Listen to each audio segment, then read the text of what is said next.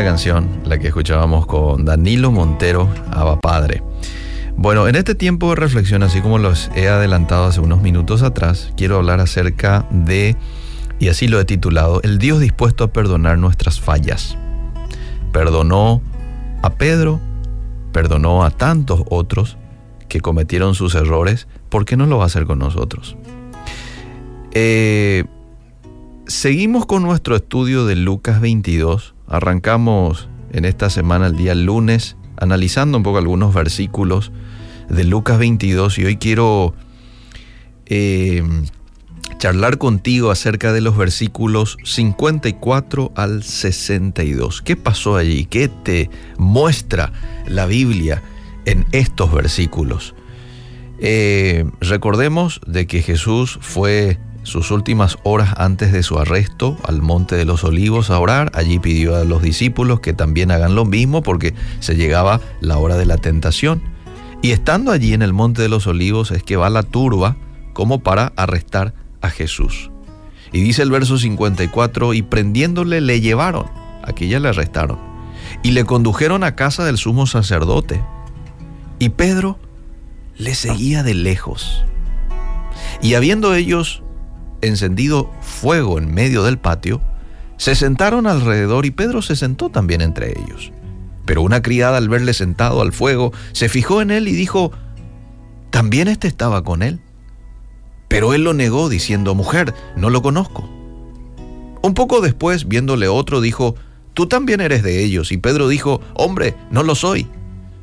Como una hora después, otro afirmaba diciendo, verdaderamente también éste estaba con él porque es Galileo. Y Pedro dijo por tercera vez, no sé lo que dices. Y enseguida, mientras él todavía hablaba, el gallo cantó, tal como Jesús lo había dicho que iba a ocurrir. Entonces, vuelto el Señor, miró a Pedro y Pedro se acordó de la palabra del Señor que le había dicho, antes que el gallo cante, me negarás tres veces. Así que luego de esa mirada que tuvo Jesús a Pedro, él salió, lloró amargamente. Una cosa es seguir a Jesús en un ambiente de bonanza, amable oyente, en un buen ambiente.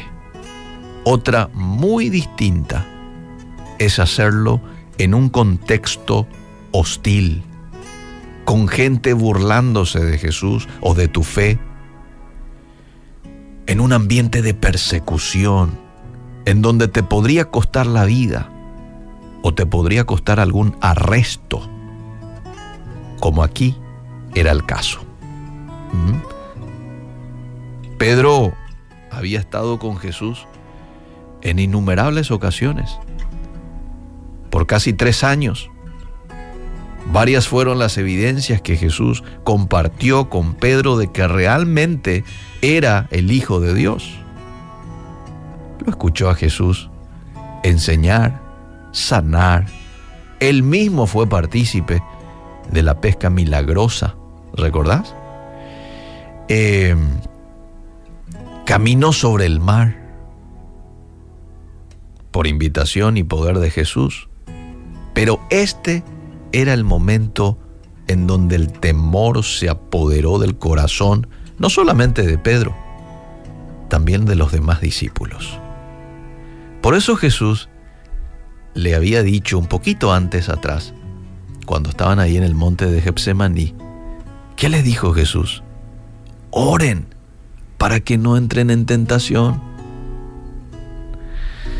Y no solo les dijo que oren, porque Jesús ya sabía que iba a venir un momento de tentación para ellos.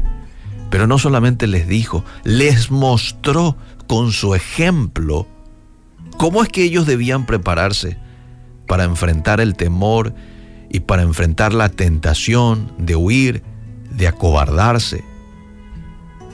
Cuando Jesús se aparta y ora y dice que estando en agonía oraba más intensamente. Sin embargo, los discípulos que hicieron no acompañaron a Jesús en oración. Se durmieron. Bueno, y aquí Pedro no solamente es tentado, sino que cede a la tentación y niega conocer al Maestro tres veces. Ahora, la historia no termina allí. Tras haber negado tres veces a Jesús, el pasaje nos muestra que Jesús hace algo. Lo mira. Quizás con una mirada de, Pedro, ¿en serio que no me conoces? Habrá sido la mirada más penetrante que una persona pudo haber experimentado. Pero estoy seguro que habrá sido una mirada compasiva también, que llevó a Pedro a hacer lo que hizo, llorar amargamente que podríamos entender como un arrepentimiento por lo que acababa de hacer. ¿Qué hizo? Negó a su amigo, negó a su maestro, negó al Hijo de Dios y él sabía que él era, él, era el Hijo de Dios. Tres enseñanzas que quiero quitar de este pasaje en esta mañana. La primera, debemos ser conscientes de que todos tenemos lados débiles, todos, y no ser autosuficientes ni presumidos. Por eso dice aquel pasaje, el que crea estar firme, mire que no caiga. Todos tenemos lados débiles, todos en algún momento estamos susceptibles a ceder a la tentación. Pero aquí viene la segunda enseñanza. Jesús nos ha dejado la manera en la que podemos hacer frente a la tentación, al temor, a la ansiedad en un momento de presión y de aflicción. ¿Y cuál era? Oren, les dijo. Orar en todo tiempo. Si hacemos esto, entonces le permitimos a Dios mismo blindar nuestra mente y nuestro corazón de la tentación, del temor, de la preocupación y de ese sentimiento que a veces tenemos de dejarlo todo, de tirar la toalla, de huir, de acobardarnos, como aquí los discípulos tuvieron, y muchos de ellos huyeron, y otros seguían estando allí, pero negaron conocer al Maestro. Entonces, orar en todo tiempo para hacer frente a los momentos de tentación y presión que vamos a tener en la vida. Esa es la segunda enseñanza que quiero rescatar del pasaje. Y la tercera, nunca olvidemos que si fallamos,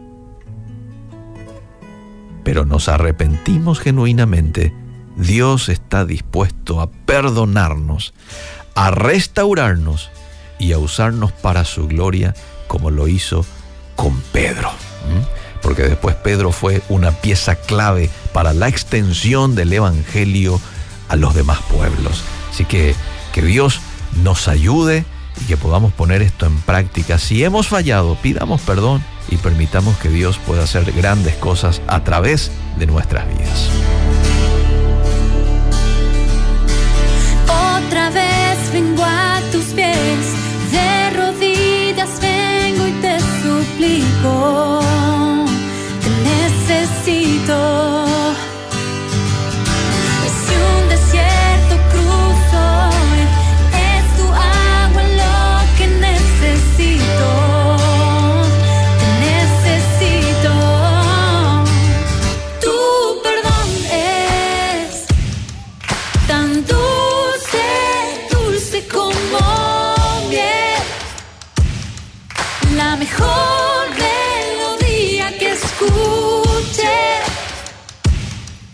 es el agua que sacia mi